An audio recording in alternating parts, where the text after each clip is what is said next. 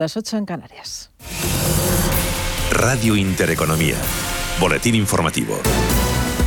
Buenas noches. El Gobierno celebrará mañana jueves un Consejo de Ministros extraordinario para aprobar el proyecto de ley de presupuestos generales del Estado tras el acuerdo alcanzado esta semana entre los socios del Ejecutivo en las segundas cuentas públicas del Gobierno de coalición. Ley de vivienda que el Partido Popular presupuestos generales del Estado tras alcanzar con el eh, entre PSOE y Podemos el acuerdo para la ley de vivienda, ley de vivienda que el Partido Popular recurrirá ante el Constitucional, así lo ha anunciado el presidente del PP, Pablo Casado, quien ha anunciado que ni los ayuntamientos ni las comunidades del PP aplicarán la norma. Estamos a favor de la libertad de cada persona de hacer lo que le dé la gana con lo que es suyo, sin que venga el gobierno a decirte qué tienes que hacer con tu piso, que te has ganado toda tu vida trabajando y por tanto no se va a aplicar. Ni en esta parte de decir a cuánto tienes que sacar tu piso en alquiler, ni en la parte de que si lo tienes vacío, te pueden subir el IBI un 150%. Es que, es que es una cosa insólita. ¿Y qué vamos a hacer? Llevarlo al constitucional. En total, las cinco autonomías gobernadas por los populares aglutinan un tercio de las propiedades del mercado del alquiler, lo que supone que en casi la mitad del país no se aplicaría la nueva ley de vivienda. Una norma que, como decimos, en tan poco gusto al sector que tacha la nueva ley de Vivienda de Intervencionista. Escuchamos por este orden a Juan Antonio Gómez Pintado, presidente de la Asociación de Promotores y Constructores de España, y a María Matos, directora de estudios y portavoz de Fotocasa. Que necesitamos seguridad jurídica. Se invade eh, y tenemos que analizar si finalmente eh, hay una invasión de competencias en las comunidades autónomas, puesto que al final eh, son las propias comunidades autónomas las que tienen la responsabilidad en materia de urbanismo y vivienda de legislar y no sabemos muy bien cuál va a ser el, texto de esta ley y si habrá invasión de competencias, por un lado, y luego por otro lado lo que genera una serie de desequilibrios que dependiendo las comunidades autónomas que estén gobernados por un partido o por otro, harán aplicación o no, por, como ya han anunciado con esta Comunidad de Madrid de este texto. Desde Fotocasa consideramos que se trata en general de medidas muy intervencionistas y que esta ley necesita muchos más incentivos fiscales de los que se están planteando para dotar al mercado de seguridad y de estabilidad. De hecho, esa congelación de los precios de las rentas para los particulares más pequeños no cuenta con la aprobación de los propietarios y esto podría volverse en su contra, eh, causando una contracción de la oferta. Bruselas actuará contra la escalada del precio de la electricidad y del gas antes de que termine el año. Los ministros de Energía de los 27 mantendrán un encuentro el próximo 11 de octubre para poner en común una serie de medidas que frenen las continuas subidas. El precio de la luz que mañana, por cierto, marcará los 288,53 euros el megavatio un precio que bate todos los récords registrados hasta ahora. Y las autopistas de peajes españolas no recuperarán los niveles de tráfico previos a la pandemia hasta el primer trimestre de 2023, algo más tarde que algunos países de nuestro entorno como Francia y Portugal. Según la agencia de calificación Fitch, la recuperación del tráfico se estancó durante el cuarto trimestre de 2020 y el primero de 2021, pero ha mejorado en los últimos cuatro meses gracias, dice, al levantamiento de las restricciones de movilidad y el avance de la campaña de vacunación, una de las más avanzadas del mundo. Miramos ya los mercados financieros donde Wall Street opera hasta ahora con signo dispar en niveles de apertura. El Dow Jones de Industriales que se revaloriza apenas un 0,01%, se colocan los 34.318 puntos. Avances eh, también muy tímidos para el SP500 del 0,10%, mientras que el Nasdaq cotiza con una subida del 0,35%, se colocan los 14.724 puntos. Y cierre a la baja del IBEX 35, que ha terminado el día con una caída del 1,78 del 1,71% hasta los 8.775 puntos, con las utilities en la zona alta de la tabla. Otras noticias. El gobierno quiere prohibir el uso de animales en las cabalgatas de reyes, procesiones y romerías y prevé implantar nuevos sistemas para garantizar la protección de los animales a través de iniciativas como la creación de un observatorio estatal de protección animal, un registro de criadores que serán los únicos facultados para vender animales, así como un registro de personas inhabilitadas para la tenencia animal. Así consta en el borrador del anteproyecto de ley de protección y derechos de los animales presentado por el Ministerio de Derechos Sociales y Agenda 2030. Continúan escuchando Radio Intereconomía, se quedan ya con Gema González y Visión Global. La información volverá dentro de una hora.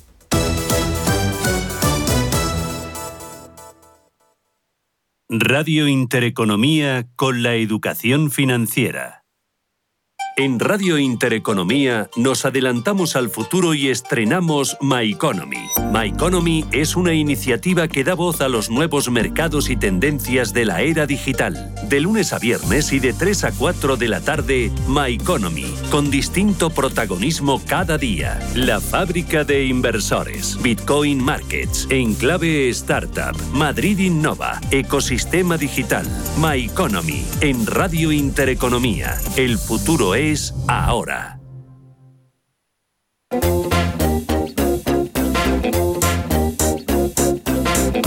Esto es Visión Global con Gema González.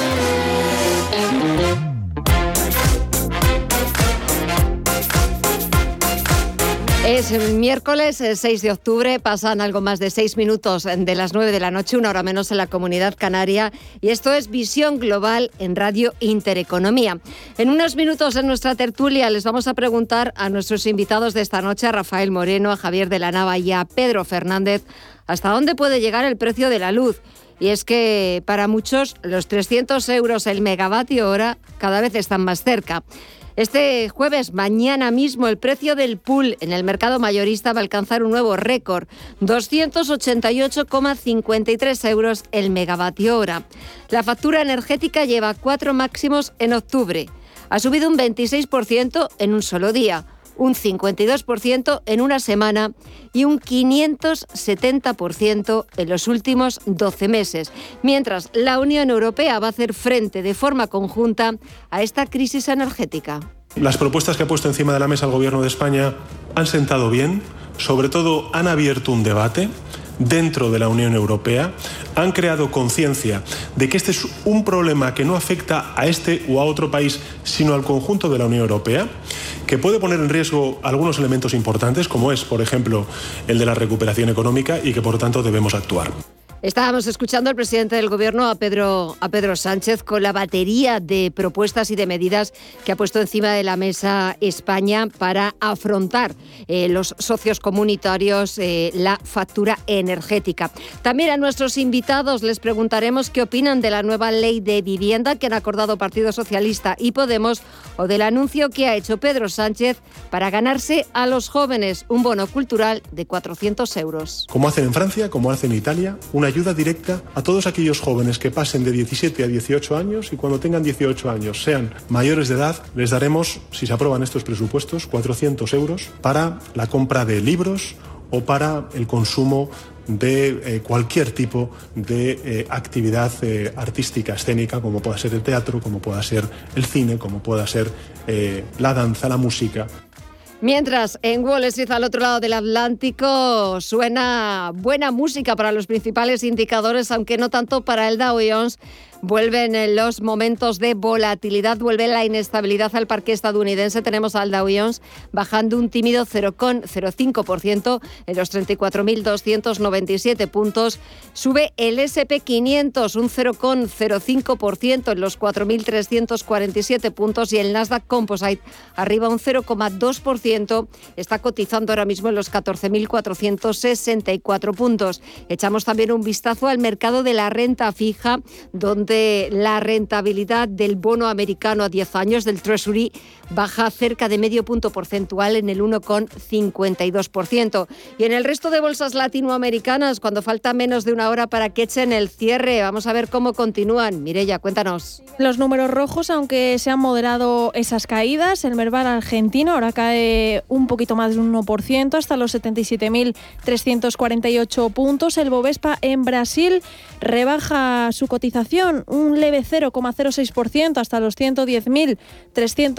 110.392 puntos. El IPSA chileno en los 4.130 puntos cae un 2,26% y el IPC mexicano eh, se deja un 0,30% hasta los 50.903 puntos. Y en el mercado de divisas y materias primas, Estefanía, también siguen los números rojos. Eso es, en el mercado de divisas continúan con tímidas bajadas, pero bajadas por esas preocupaciones por la inflación y es que el euro ahora mismo está descontando un 0,38% hasta los 1,15 dólares, siendo las cuotas más bajas desde julio de 2020 y la libra está retrocediendo otro 0,3% hasta los 1,35 dólares. En el terreno de las materias primas, el petróleo hace un alto en el camino de las subidas que presentaban y ahora mismo tiene una tendencia bajista. El barril de Brent baja un 1,7% hasta los 81,09 dólares y el West Texas de referencia en Estados Unidos está retrocediendo casi un 2% hasta los 77 dólares. El oro, por su parte, se está atascando en los 1.765 dólares la onza. Y en el mercado de las criptomonedas, buenas noticias con esas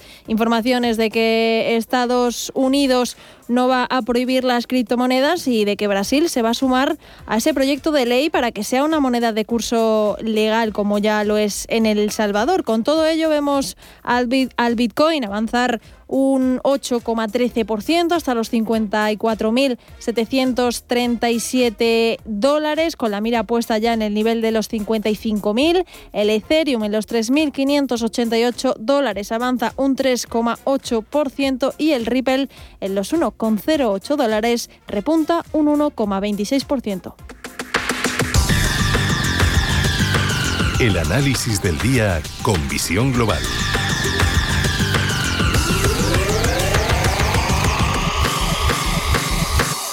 Y el análisis lo buscamos con Miguel Ángel Temprano, que es CEO de Orfeo Capital. Miguel Ángel, muy buenas noches. Claro, muy buenas noches, Gemma. Bueno, echando un vistazo a los mercados, ¿cómo lo ves? ¿Qué pinta tiene todo esto? Mal. tiene mal porque... sí, podría decirte otra cosa, pero sería mentir. Eh, aquí mentiras no. ni siquiera, las, ni siquiera las piadosas. Aquí hay que contar las cosas como son, nos duelan o nos gusten. El mercado está mal, pues está mal. Yo hace unos días predije que esto no era más que lo que pasaba en China con Evergrande, no era más que la punta del iceberg y desgraciadamente han tardado en darme la razón dos semanas, con una que viene más. Pero eso puede ser una pecata minuta para lo que viene derivado con China y el tema del carbón. Bueno, el carbón y el gas, porque el gas al fin y a la postre es un problemón, pero tenemos un 30% menos que el año 2019, pero es que no hay carbón. Y el carbón es la principal fuente energética que utilizan los chinos para tener electricidad. Y como son, y a lo mejor se nos ocurre compararlo con algo que está ocurriendo en España, como el Partido Comunista Chino ha intervenido, tiene intervenido por ley el mercado eléctrico, y no se puede vender más que a un determinado precio por encima. Es imposible ante un déficit de carbón provocado también porque se han medio peleado con los australianos, pues eh, conclusión, no, no se produce. El productor no le interesa producir porque lo obligan a vender a un precio y las materias primas por las que él, para que él obtiene la electricidad son más caras. Conclusión, no produce.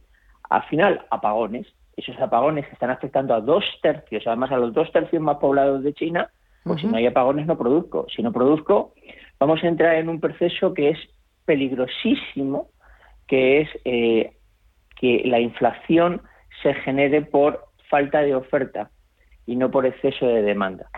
Eh, eso generalmente se tiene una traducción mucho peor, que es inflación con un comportamiento pobre de la economía que no crece, es decir, esta inflación, mm. que es la peor de los escenarios. Y eso, nos guste o no nos guste, cuando ocurre la segunda economía del planeta, nos va a salpicar hasta que nos pongamos eh, tibios de agua.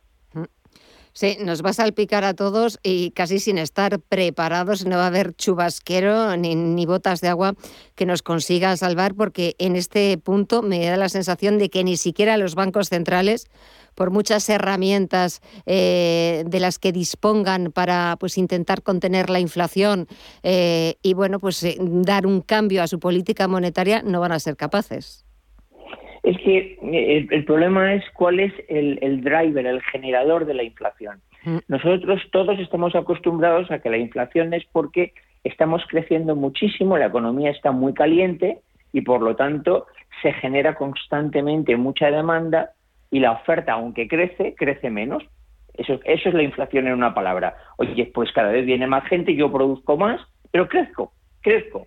Y lo que hago es que elevo los precios. Esa es la inflación que tú eres capaz de sostener con medidas monetarias, reduciendo la masa monetaria en circulación o incrementando los tipos de interés, enfriando la economía. El problema es cuando la inflación viene derivada porque hay poca oferta, es decir, porque por el motivo que sea no se produce, no se produce y hay en cambio demanda, mucha gente que demanda el producto. Los chinos se han inflado a meter dinero, igual que los occidentales, a meter dinero en el sistema. Dinero fresco, su expansión cuantitativa es del calibre de la nuestra, con lo cual has incentivado mucho el consumo y ahora te vas a encontrar con que no eres capaz de dar de, de suministrar productos. Por lo tanto, los precios se van a inflar, pero no por un exceso de demanda, sino por una falta de oferta. Eso es lo peor. Ahí ya el Banco Central, ¿qué va a hacer? No tiene ninguna, ninguna manera de hacer, ninguna manera de intervenir. Con otro problema adicional, que yo creo que los bancos centrales han elegido, los occidentales han elegido un mal momento para empezar a hacer el tapering, porque con este escenario, con este escenario, eh, mira, lo mejor es que no me toques, porque si encima nos encontramos con que vamos a enfriar nuestra economía, con una inflación de este tipo, por eso yo he dicho que eh, esto no tiene muy buena pinta. Y no tiene muy buena pinta, esperemos, que es que, eh, es que llega el invierno. Es que estamos viendo el gas a unos precios y va a seguir subiendo, porque no nos olvidemos que a los europeos el principal suministrador de gas es Rusia. Mm. Eh, los chinos no han sido capaces de prever adecuadamente sus reservas no tienen, están saliendo al mercado spot, lo han tumbado el mercado spot y el ruso está diciendo, mira, te voy a aclarar una cosa, yo necesito llenar mis reservas para mi invierno, así que te vendo los excedentes. ¿Quién es el mejor postor? Y el chino va y sale al mercado, paga lo que sea y ya lo estamos viendo. Estamos diciendo de que se va a pagar el, eh, a 200 y pico. Vamos a ver si llegamos a 400 en febrero. Esto es una locura, impagable. sí. sí. Es, eh, sí, es una auténtica, es una auténtica locura eh, y, la verdad es que nos estamos viendo eh, involucrados en, una espiral cada vez de, nuevos máximos históricos y, con un problema añadido, que es que el invierno está a la vuelta a la vuelta de la esquina. algo positivo para ya despedir este, este análisis, no sé, algo que veas que esté medianamente bien. Hombre, yo creo que hay un mercado que ha llegado para quedarse eh, y que es positivo. Mm, bueno, ah, primero soy positivo en que creo que la, la yo sigo pensando de que va, va a aparecer un nuevo medicamento y esto de la enfermedad se va a quedar como una cosa residual. ¿no? Y eso es importante porque si encima estamos enfermos, pues ¿para qué vamos a hablar ya más? Ya pues sacamos el, como decía mi madre, no sé si comprarme una Vespa o un manillar para el váter. Entonces, si entramos así, pero si intentamos buscar algo positivo, ha habido un sector que ha llegado, que se ha implementado y que además se va a quedar, que es el de los sistemas de medio de pago. Los medios de pago cada vez van, eh, hemos hecho desaparecer el dinero. No sé si lo sabes, pero en, Suecia y en Noruega no hay dinero en circulación, no hay billetes. De hecho, en los hoteles te ponen, en lugar de eh, smoke free, te ponen cash free. el, padre de la idea fue uno de los miembros de ABA porque a su hijo le, atracaron, ¿no? Dijeron, si la gente no lleva dinero en el bolsillo, no te atracan. Bueno, pues esta ventaja ha hecho que determinadas compañías como la holandesa Adyen, un monstruo ya de 6 billones de, facturación, eh, tenga un mercado muy asentado en el futuro. Son acciones que, si no para tener ahora, para tener en cualquier momento, pero para tenerlas. Pues eh, nos quedamos con esas recomendaciones y con el análisis de Miguel Ángel Temprano, CEO de Orfeo Capital. A ver si la próxima vez que, hablemos la cosa pinta un poquito, eh, un poquito más bien y no tan mal como se está viendo ahora mismo el mercado, aunque no, no hay estimaciones o no hay previsiones de que vaya a cambiar a mejor, pero bueno, la esperanza es lo último que se pierde. Miguel Ángel, Mira, lo mejor Que, la mejor que nos podría pasar es que tenga un buen tiempo en invierno en Rusia. Pues mira, vamos a ver. Vamos a ver si, si lo conseguimos. Miguel Ángel Temprano, gracias, un placer. Hasta la próxima. A ti. Buenas noches. Igualmente, hasta luego.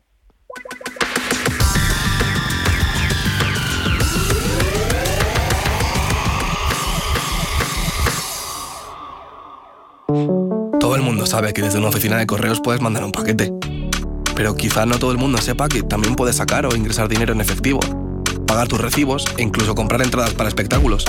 En Correos queremos hacerte la vida más fácil. Por eso seguimos ampliando nuevos servicios de nuestras oficinas. Correos. Llevamos lo que llevas dentro. ¿Buscas hipoteca y aún no has dado con la tecla? Descubre la hipoteca online del Santander, digital desde el principio y con un gestor personal que te acompañe y resuelve tus dudas hasta el final, para que puedas gestionarla desde donde quieras y cuando quieras, con información del estado de tu solicitud en todo momento. Compara, elige, encuentra, simula tu cuota y compruébalo tú mismo en bancosantander.es.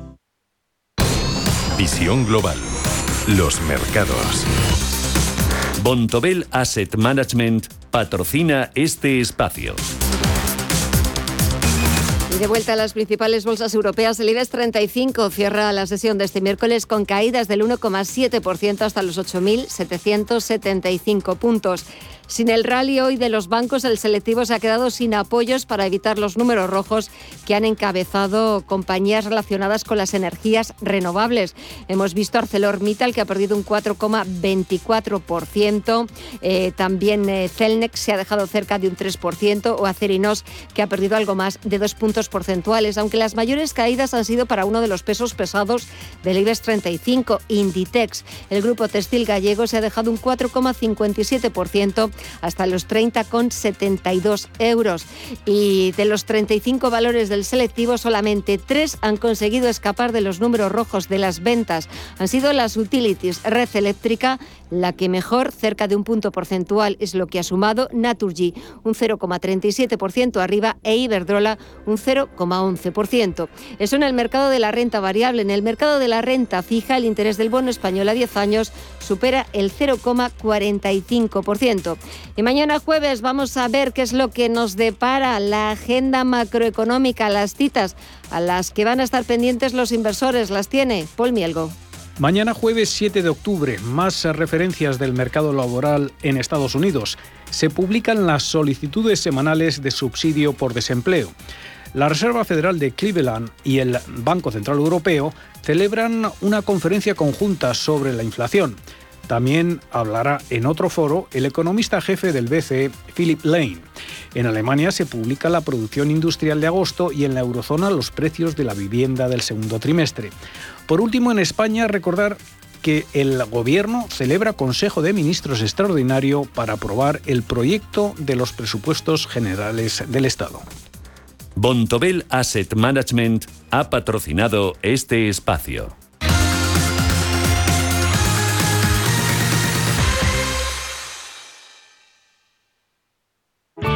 Bontobel Asset Management. Calidad suiza con el objetivo de obtener rendimientos superiores a largo plazo. En Bontobel Asset Management siempre estamos a la vanguardia de las inversiones activas en bonos y acciones. Para más información, entre en nuestra página web bontobel.com barra am. Bontobel Asset Management, su especialista global en fondos de inversión. ¿Cómo saber cuántos paneles solares debes instalar? ¿Cuándo recuperas la inversión? ¿Puedes acceder a alguna subvención? En NES te realizamos el estudio gratuito y te asesoramos sobre la mejor opción para tu empresa. Empieza a ahorrar desde el primer momento y a demostrar tu compromiso con el medio ambiente. Busca más información en NES.es.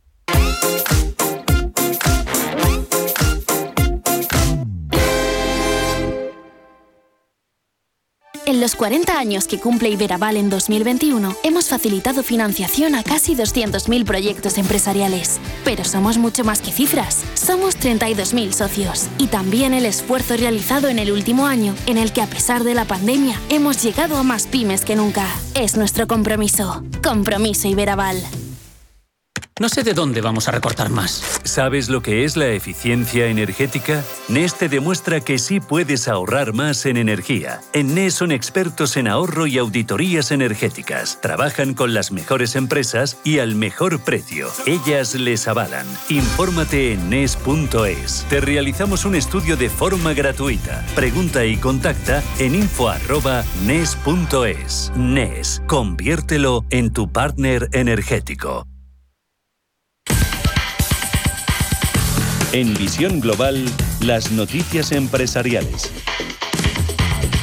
Criteria sigue comprando acciones de Naturgy a tres días de que concluya el periodo de aceptación de la OPA lanzada por IFM sobre el 22,69% del capital a 22,07 euros por acción. En concreto, el holding de participaciones industriales propiedad de la Fundación Bancaria La Caixa ha adquirido un 2,1 millones de acciones en varias operaciones en el mercado, que elevan su participación en la gasista desde el 26,3 hasta el 26,5%. En mayo pasado, Criteria anunció que su intención era elevar su participación en Naturgy hasta acercarse al 30%, pero sin superarlo, puesto que ese umbral le obligaría a lanzar una OPA de exclusión. Con el actual porcentaje, ya dispone del derecho a nombrar un tercer consejero en la compañía. Los trabajadores de Sabadell en huelga este miércoles en protesta contra el ERE. Y hay otra convocatoria para el viernes día 8. Los sindicatos hacen un llamamiento masivo a secundar los dos días de paro como medida de presión a fin de evitar el ERE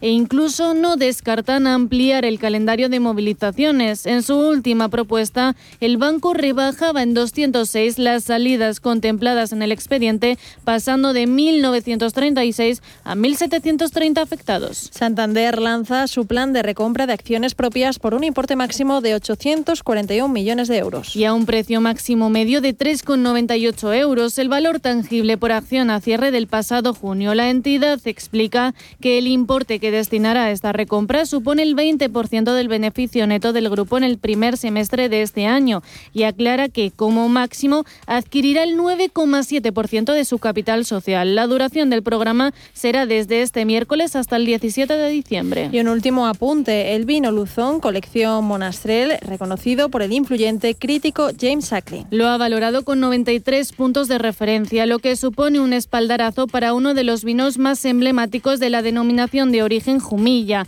Esta excelente puntuación se suma a todos los logros obtenidos por la añada 2020 de este singular vino, como fue la doble medalla de oro y la mención de honor a la mejor monastrel joven de la denominación de origen en el decimoséptimo certamen de calidad de los vinos de Jumilla, reconocimiento que la bodega consiguió por tercer año consecutivo.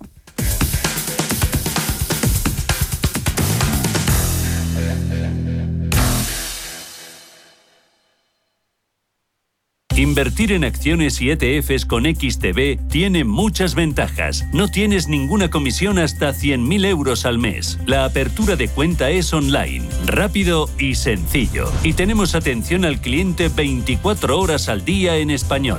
Más de 300.000 clientes ya confían en nosotros. XTB.es. Riesgo 6 de 6. Este número es indicativo del riesgo del producto, siendo uno indicativo del menor riesgo y 6 del mayor riesgo. Llegan al corte inglés los descuentos top. La mejor selección de marcas top de moda, deportes, hogar, electrónica con hasta un 20% de descuento. Easywear, Dustin, Bra, Adidas, Neck Neck, Hushell, Under Armour, Samsung y muchas más. Disfruta de descuentos top, hasta el 20% de descuento. Tus compras en tienda web y app del corte inglés. Miles de ladrillos que encierran leyendas e historias una de las mejores fortalezas de la Europa del siglo XV. Conoce el Castillo de la Mota en Medina del Campo. Información y reservas en castillodelamota.es. Y después, ¿por qué no visitas el Palacio Testamentario, el lugar histórico donde Isabel la Católica murió tras redactar su testamento? Es una invitación del Ayuntamiento de Medina del Campo. En Radio Intereconomía, Visión Global.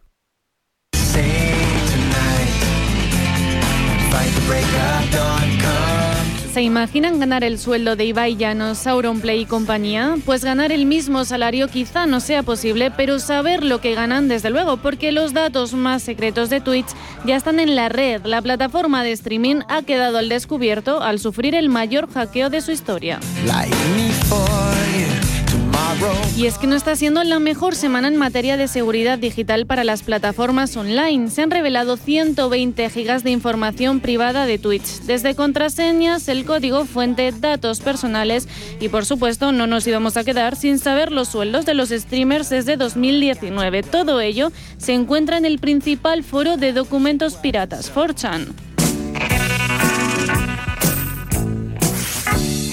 En clave española, Auronplay se lleva la palma al ser el streamer con mayores ganancias en nuestro país en Twitch y parece que a los españoles esto de comunicar y entretener no se nos da tan mal. De hecho, en uno de los directos de Auronplay afirmó que ganaba más que una cantidad planeada por los usuarios, 420 mil dólares. Eh, es que dice, no, es que gana esto. No, no, no. Eh, no es por hacerme el humilde, gano bastante más de lo que pone ahí. Y parece que Auronplay tiene razón en decir que gana mucho más, porque ocupa el noveno lugar mundial solo en Twitch, con un total de más de 3 millones de dólares ganados. Aunque Auronplay es el streamer español con más ingresos, el hombre del momento es...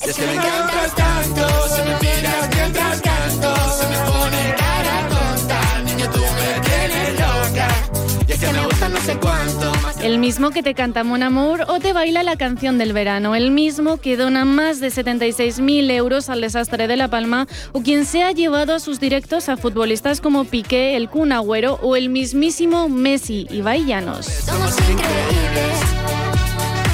Ibai no se encuentra en el puesto 18 con unos ingresos de alrededor de 2,3 millones de dólares. En el último mes habría ingresado unos 164.000 euros brutos, una cantidad que coincide con lo que él mismo reveló involuntariamente hace pocos días. Si tú tienes 30.000 o 40.000 subs, es que la gente puede hacer un cálculo de lo que es realmente, ¿no? O sea, porque la gente sabe cuánto le puede ir al streamer. De hecho, este mes son, me sale 106 mil dólares y el anterior eran 140 mil, ¿no? El tercer español que más ha ganado en el negocio de Twitch es el Rubius, ocupando la plaza 35 con unos ingresos de 1,7 millones de dólares desde 2019. Esto en el terreno español. Si hablamos del streamer número uno mundial, que suenen los redobles de tambores es Critical Role con más de 9,6 millones de dólares y el secreto para determinar estas ganancias no es otro que un grupo de actores de doblaje sentados alrededor de una mesa jugando a dragones y mazmorras. En cuanto a las cifras, se espera que sea el sumatorio de todas las mensualidades, tanto donaciones como suscripciones, unos números inalcanzables para los que vivimos en el mundo real, pero nos lo pasamos increíblemente con el entretenimiento de estos cracks más que el olor a café cuando me levanto. Contigo no hace falta dinero en el banco. Contigo veo París desde todo lo alto. Salgo de grabar, solo quiero ir a buscarte. Me da igual Madrid o París, solo contigo escaparme. Una música, buple, vámonos de aquí. ¡Ven! ¡Métete debajo de mi paraguas! Siempre hay alguien que cuida de ti. En Autocontrol, anunciantes, agencias y medios, llevamos 25 años trabajando por una publicidad responsable. Campaña financiada por el Programa de Consumidores 2014-2020 de la Unión Europea.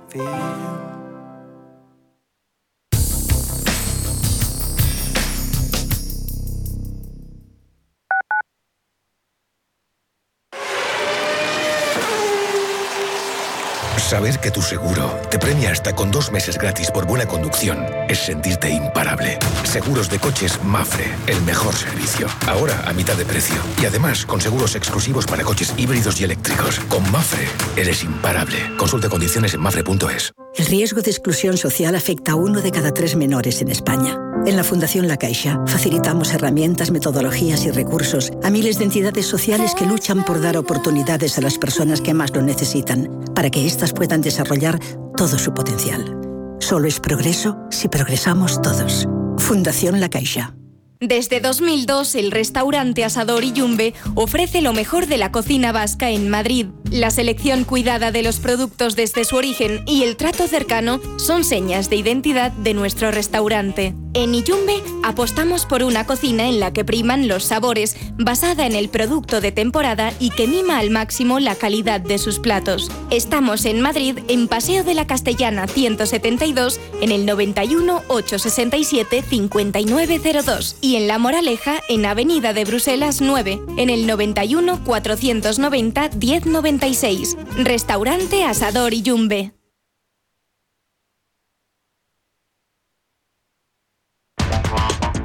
En Visión Global, la tertulia de los negocios.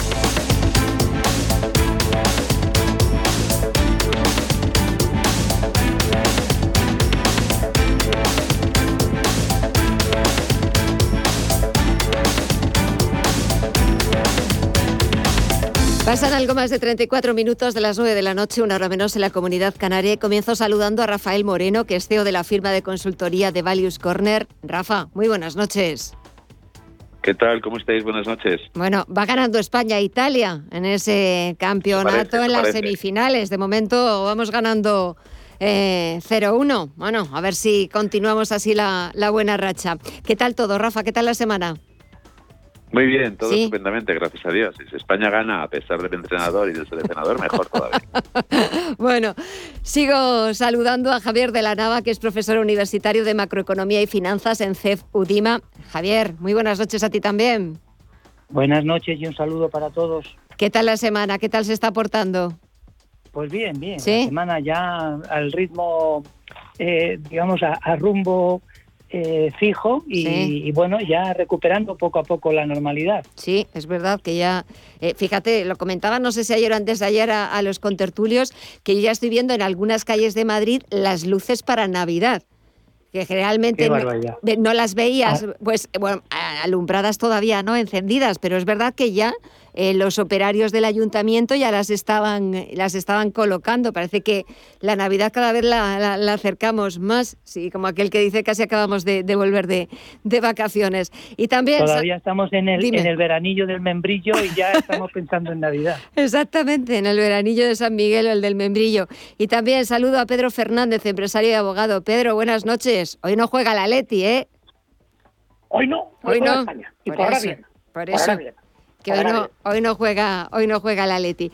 Bueno, señores, a ver, Rafa, empezamos por esa nueva ley de vivienda que acordaron Partido Socialista y Podemos. Mañana Congreso de Ministros extraordinario para sacar adelante esos presupuestos generales del Estado en el que mañana conoceremos más datos, más detalles, más letra pequeña, pero de lo que sabemos hasta ahora, ¿te gusta o no te gusta?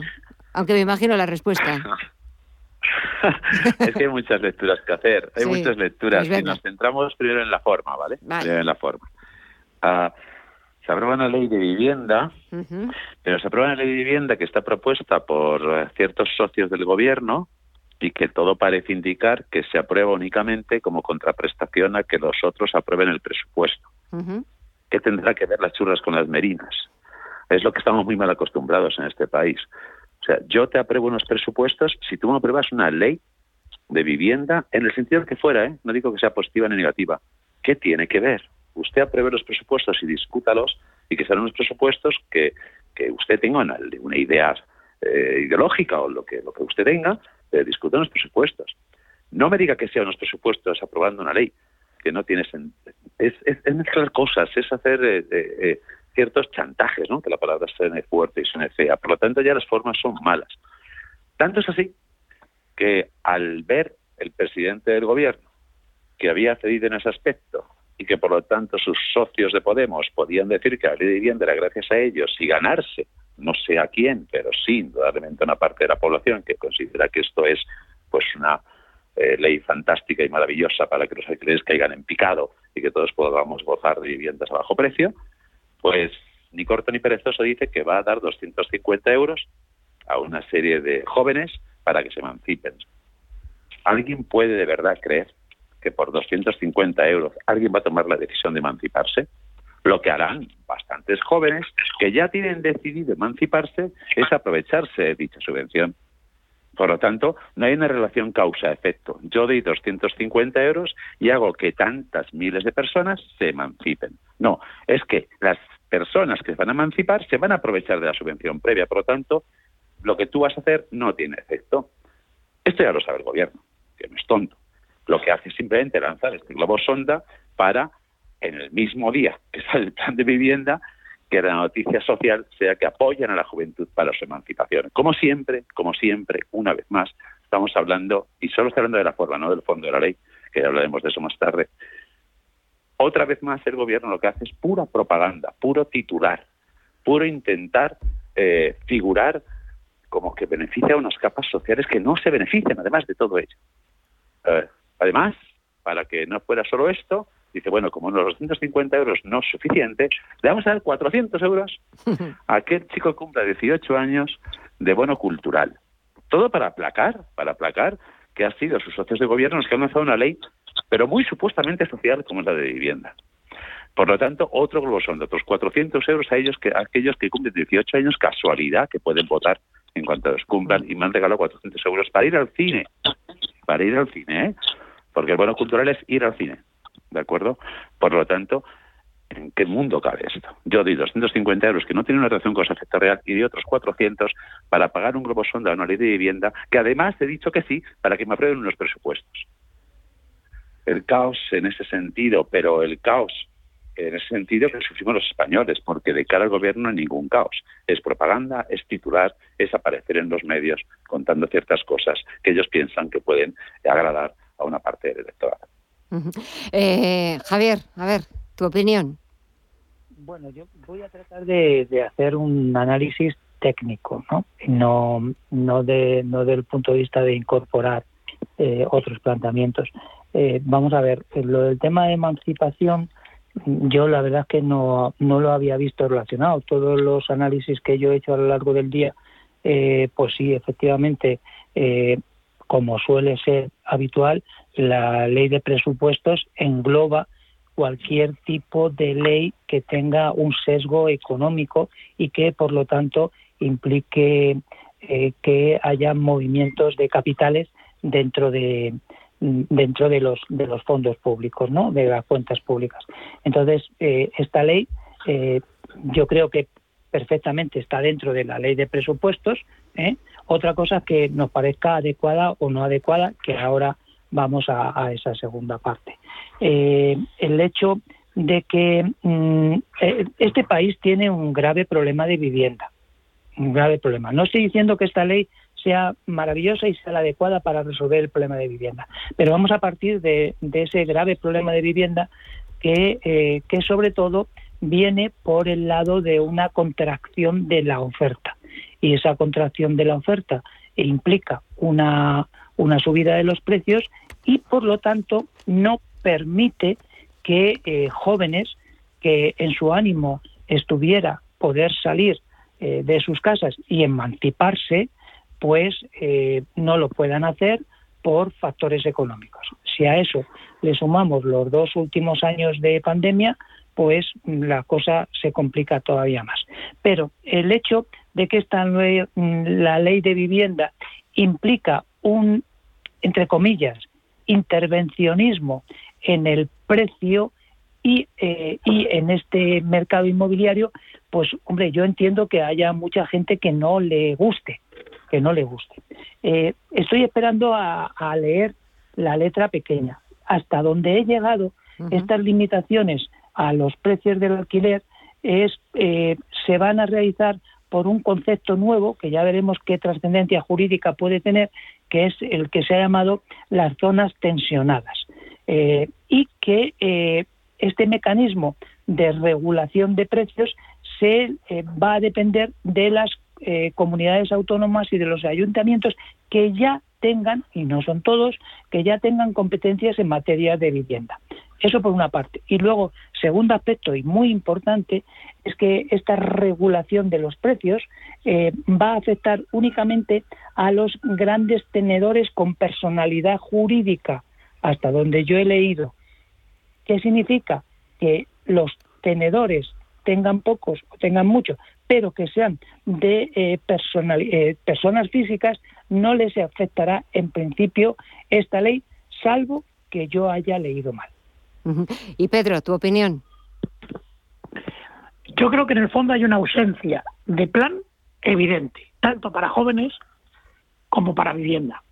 Si yo de verdad tengo en mi poder la posibilidad de ayudar a la juventud y la posibilidad de facilitar ese derecho real y objetivo a la vivienda, lo último que hago son medidas a corto plazo, porque el cortoplacismo no es ni táctica y mucho menos estrategia. En primer lugar, si yo realmente me, preocupo por mis jóvenes, les voy a dar dinero. Lo que voy a hacer es generarles ilusión, empoderándoles, generando la ilusión por obtener un trabajo y vivir de ese trabajo. Y con ese trabajo poder acceder a una casa. Si yo les doy 400 euros, o comentaba Rafael, 200 y pico, una paguita, ¿con eso que estoy haciendo? ¿Aumentar el qué? Botellones y botellines. Ese es lo que se va a quedar. Más botellones, más botellines.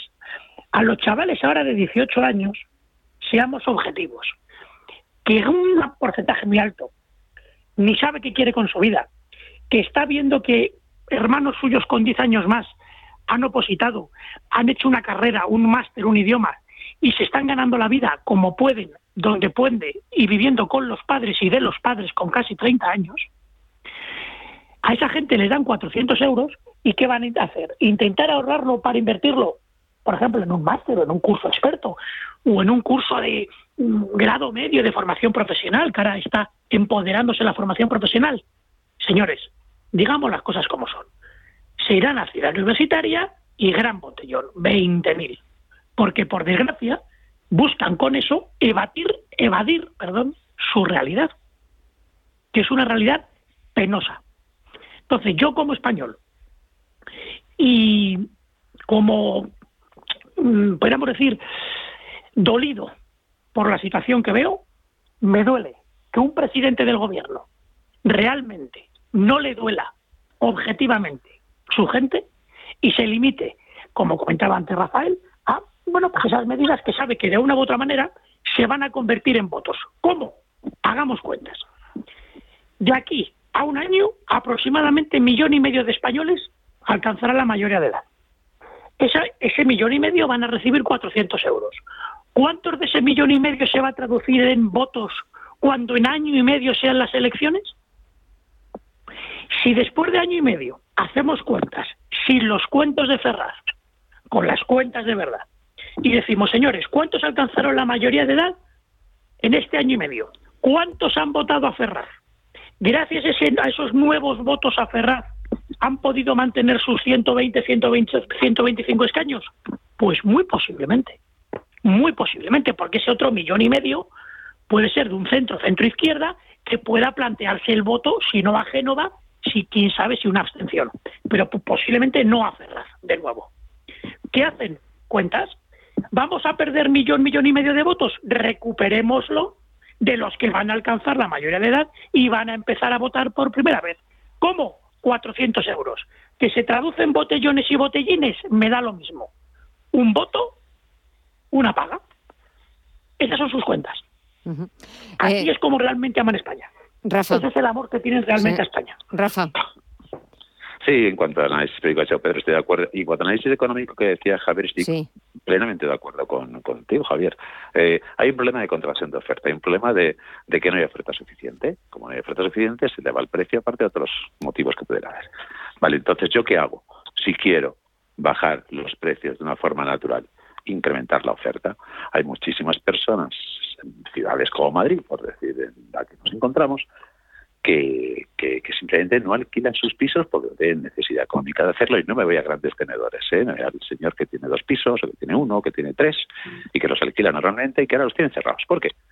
Porque no confía, no tiene protección jurídica y no sabe si le dejan de pagar, si va a poder echar o desalojar a esa persona. Lo primero que hay que hacer es garantía absoluta de que si alguien no paga el alquiler de una casa, le puedes desalojar de inmediato. Cuando una persona sabe eso y tiene esa seguridad, abre los pisos. ¿Qué está ocurriendo ahora? Que están pidiendo condiciones leoninas, piden seis meses, garantías, avales bancarios, que no un joven y un mayor no puede atender. Pero es precisamente porque tienen miedo. La gente tiene mucho miedo a alquilar sus casas. Digable de la gente de los particulares porque las grandes empresas tienen sus bufetes, sus despachos de abogados y todo controlado. Por lo tanto, si yo quiero liberar, abrir, incrementar la oferta de toda la vivienda vacía, tengo lo primero que asegurar al que tiene una vivienda que se le va a pagar y por lo tanto quitarle los miedos. Eso no hace este gobierno. Este gobierno no apoya a esos propietarios individuales, a ese que se ha comprado una casita y que ha comprado luego otra y con esfuerzo, cuando tiene 70 años, vive en una y alquila otra. Hablo de personas, ¿eh? normalitas, y esa persona tiene miedo alquilarlo. Y prefiere no alquilarlo que meterse en líos. Y eso es un hecho real. Y eso no lo apoya el gobierno. Por lo tanto, ya va de entrada mal. Lo segundo es, libera suelo. Libera suelo porque lo que hace falta son viviendas de protección social y viviendas, indudablemente, de bajo precio. Si tú liberas suelo, incrementas la oferta y en base al análisis que ha dicho Javier, pues también indudablemente podrían llegar a bajar los precios. Como decía Pedro, no estoy para mañana. Hazte un plan, como decía antes, y una estrategia a 5 o 10 años para intentar pelear por ese por ese por esa bajada de precio. Pero no interviniendo porque ya lo han inventado. Si lo están haciendo en Barcelona. ¿Cuál es la consecuencia de Barcelona? Si la tenemos, no hay que ser. Berlín. Si la tenemos en Barcelona, ¿ha tenido algún éxito? No. Entonces usted por qué insiste. es que me, sobrepasa, no lo entiendo. Sí lo entiendo por la explicación que he dado antes de propaganda pura y dura. Mm. Pero no lo entiendo a nivel de eficacia de eficiencia. Por lo tanto, en el análisis económico puro y duro de oferta y demanda, usted incremente la oferta. Incremente. Haciendo que la gente tenga seguridad para sacar su piso y que sepa que si no le pagan en un mes puede desalojar al inquilino, y también ayúdele mediante subvenciones, mediante sanciones fiscales, para indudablemente, pero no le penalice, no le diga que le va a cobrar más por el lidio, hombre. No, al contrario, dígale que si lo saca va a tener una serie de desgrabaciones y de ayudas. No penalizaciones por no hacerlo. Porque siempre estamos en la penalización, en la prohibición, en el ataque. No, hombre, no vayas hasta el otro lado. Por lo tanto, incrementar la oferta, hacer que los particulares puedan abrir y puedan sacar esos pisos que hay muchísimos cerrados en Madrid, pero muchos, ¿eh? Muchos de la protección jurídica y apóyele vía extensión fiscal u otros para que no tenga ni miedo y además tenga un incentivo económico. Si alguien no tiene miedo y tiene un incentivo económico, se liberan todos los pisos que están eh, cerrados en Madrid. Y por otro, habrá suelo, libre suelo, haga acuerdos y políticas público-privadas donde usted ponga el suelo, ayuntamiento, comunidad y otros, y que vengan las constructoras y construyan con ese abaratamiento del coste del suelo pero póngales unas premisas de que marquen una serie de, máximos de alquiler. Con eso, en un tiempo, probablemente ayudaría a mitigar en parte el problema de la vivienda que tenemos, que es muy grave, como decía Javier antes, gravísimo. Pero las medidas que toma el gobierno no están enfocadas a solucionarlo, están enfocadas simplemente a generar un titular y a empeorarlo en el medio Venga, Javier. El, no, estoy totalmente de acuerdo. era un concepto que, que yo tenía aquí apuntado y que se me olvidó introducirlo, pero que muy acertadamente eh, Rafael lo ha hecho, el concepto de la, de la seguridad jurídica. Hay muchos propietarios de pisos de alquiler que si tuvieran una mayor seguridad jurídica a la hora de no ver peligrar eh, ese alquiler por impagos o por otras circunstancias, pues indudablemente tendrían un incentivo mayor a poderlo a, ponerlo en el en el mercado inmobiliario del alquiler. Eh, por supuesto que la, la medida yo decía que había una contracción de oferta, de oferta, la medida es liberar suelo, que supondría un incremento de la oferta. El problema eh, aquí, o, el, o las dificultades aquí, estriban en que ese suelo tiene que ser liberado no exclusivamente por el gobierno, o sea, sino posiblemente y en mayor medida por las comunidades autónomas y por los ayuntamientos. Eh, claro, aquí entramos en colisión con unos intereses legítimos, pero que rompen de alguna manera esa posibilidad de la construcción de viviendas sociales que son los intereses de las constructoras. ¿Vale? Eh, esto, indudablemente, estoy totalmente de acuerdo con Rafael. Me parece un análisis muy brillante el que ha hecho. Debería de liberarse suelo, debería de incrementarse esa seguridad jurídica y debería eh, entonces de incentivarse adecuadamente para los jóvenes para que sea única y exclusivamente en ese alquiler. Y voy a hacer un pequeño matiz. Eh, los matiz, eh, hasta donde yo sé, los bonos, tanto del alquiler como los que actualmente existen, porque ya existen esas ventajas fiscales para menores de 35 años, tienen una finalidad muy concreta, que es el alquiler, y se suelen realizar mediante la declaración de la vivienda, de, de la renta. Eh, por lo tanto, no puedo estar de acuerdo en que eh, estos bonos vayan a convertirse inmediatamente en ni en botellines ni en botellones. Creo y, estoy conviviendo continuamente con jóvenes. Eh, desgraciadamente su situación no, no es muy no eh, es peliaguda, eh, sobre todo porque ese futuro cada vez es más incierto. Eh, estoy totalmente de acuerdo que hay que incentivar a que los jóvenes se puedan asentar, que se pueda, que puedan estudiar, bien sean carreras universitarias, bien sea formación profesional. pero, por favor, no confundamos y, por supuesto, no hagamos eh, sensacionalismo con este tema, porque no se van a convertir estos bonos en botellones.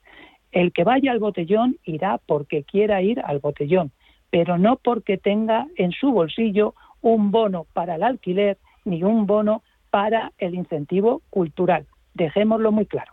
Venga, pues ya para terminar, eh, por referencias, a ver, Pedro, concluye la tertulia. No, ojalá, ojalá que sea así. Mm. Ojalá que sea así y que nuestros chavales con 18 años, pues de verdad mm, analicen lo que hay y opten por lo mejor. Ojalá que sea así. Yo soy el primero que lo quiero. Pero dudas tengo, dudas tengo. Ojalá que sea así. Creo que no es la solución. La solución, un país que es el país con más repetidores de la educación secundaria de la OCDE, pues a lo mejor mm, habría que invertir esos 400 euros a cada niño en que nuestros niños pues no sean tanto finos de panceta, que lo son. ¿Por qué lo son? Hay que decirlo así. Nuestros niños, niños ahora mismo con 16 años se les está pasando de curso y tienen problemas serios para hablar, leer y escribir correctamente. Y son analfabetos con graduado escolar. Y si a eso se le añade una ley de educación que va a promocionarles con varias suspensas y encima se les da 400 euros, pues o se apela a una seriedad y madurez que ojalá se haya transmitido en sus hogares, ojalá, o hay muchas posibilidades de que se vaya a invertir en algo que no va a ser ahorro. Entiendo, ojalá que no sea así, pero estamos estudiando unos, datos que son los que tenemos y entonces a partir de ahí pues tenemos un gobierno que opta pues por la paga, por lo que se opta pues por en países de Hispanoamérica. En vez de fomentar y tener una estrategia en el medio plazo, voy al corto plazo que se va a traducir en un bueno pues en un clientelismo y en una oligarquía y caciquismo el poder de unos pocos el estado paga a unos muchos un poco y lo hago eternamente dependiente y eso al final termina generando pues bueno una clientela electoral que en el fondo seamos objetivos en el fondo es lo que les, les preocupa a esta gente si no fuera así a lo mejor nos tomaríamos en serio de verdad la vivienda generando una vivienda de protección oficial objetiva y real. En Madrid se lleva sin construir vivienda de protección oficial años. No se ha construido. Pero en cambio queremos dar 400 euros. ¿Qué plan tenemos realmente para la vivienda, para el suelo y para nuestros jóvenes? ¿Se traduce en dar 400 euros y andando? ¿O en decir voy a limitar el precio del suelo y andando? ¿Ese es el plan? ¿Así nos duele nuestra juventud? Y el hecho de asumir que la gente a día de hoy hasta los 35 años no puede salir de casa de media. Y el que sale, sale viviendo eternamente de alquiler, porque no se puede comprometer a una casa y si lo hace, lo hace con hipotecas de 30 años, que es bastante más de lo que va a ser su vida laboral final. Creo que, desde luego, España, nuestros jóvenes y el derecho tan básico a tener un hogar merecen un plan estratégico serio y no otra paga más. Pues, eh, Y más teniendo los antecedentes que tenemos. Sí, sí, eso también, los antecedentes. Bueno, de antecedentes, si os parece, lo dejamos para la próxima semana porque me quedo sin tiempo y de verdad agradeceros muchísimo estos, estos minutos a Rafa, a Javier y a Pedro. Muchísimas gracias a los tres, que paséis muy buena semana y hasta, y hasta la próxima. Un fuerte abrazo y de nuevo daros las gracias. Gracias, un abrazo fuerte. Gracias a los tres. Un abrazo, y que gane España. Eh, ya va ganando 0-2, o sea que, que, siga ganando. Gracias, un fuerte abrazo. Hasta la próxima. Abrazo. un abrazo. Adiós.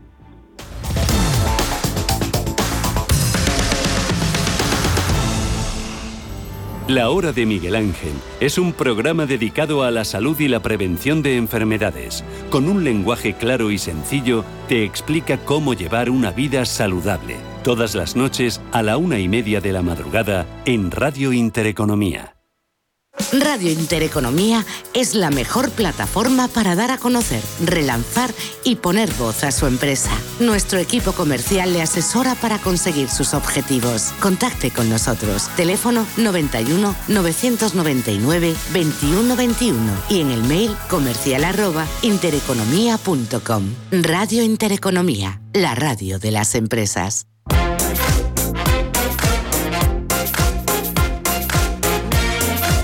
así nos despedimos con eh, nuestros mejores expertos, con nuestros tertulianos, discutiendo sobre esa nueva ley de vivienda acordada por el Partido Socialista y Podemos, con ese bono cultural que hoy ha anunciado el presidente del Gobierno, Pedro Sánchez, de 400 euros a los jóvenes de 17 a 18 años. Y mañana, atentos a la letra pequeña de los presupuestos generales del Estado. Consejo de Ministros extraordinario que después contaremos y analizaremos aquí en nuestro tiempo de tertulia. Pero eso será mañana. Hasta entonces, gracias por eh, continuar un día más escuchándonos, por eh, seguirnos aquí en Radio Intereconomía, en Visión Global. Hasta mañana, a partir de las 8, de 8 a 10 de la noche, aquí en Visión Global, en Radio Intereconomía. Hasta mañana.